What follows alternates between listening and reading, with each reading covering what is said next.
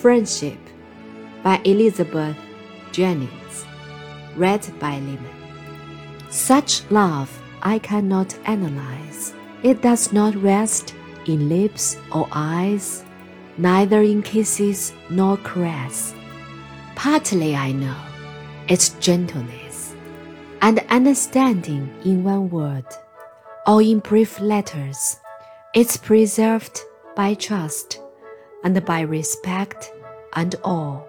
These are the words I'm feeling for two people, yes, two lasting friends. The giving comes, the taking ends. There is no measure for such things.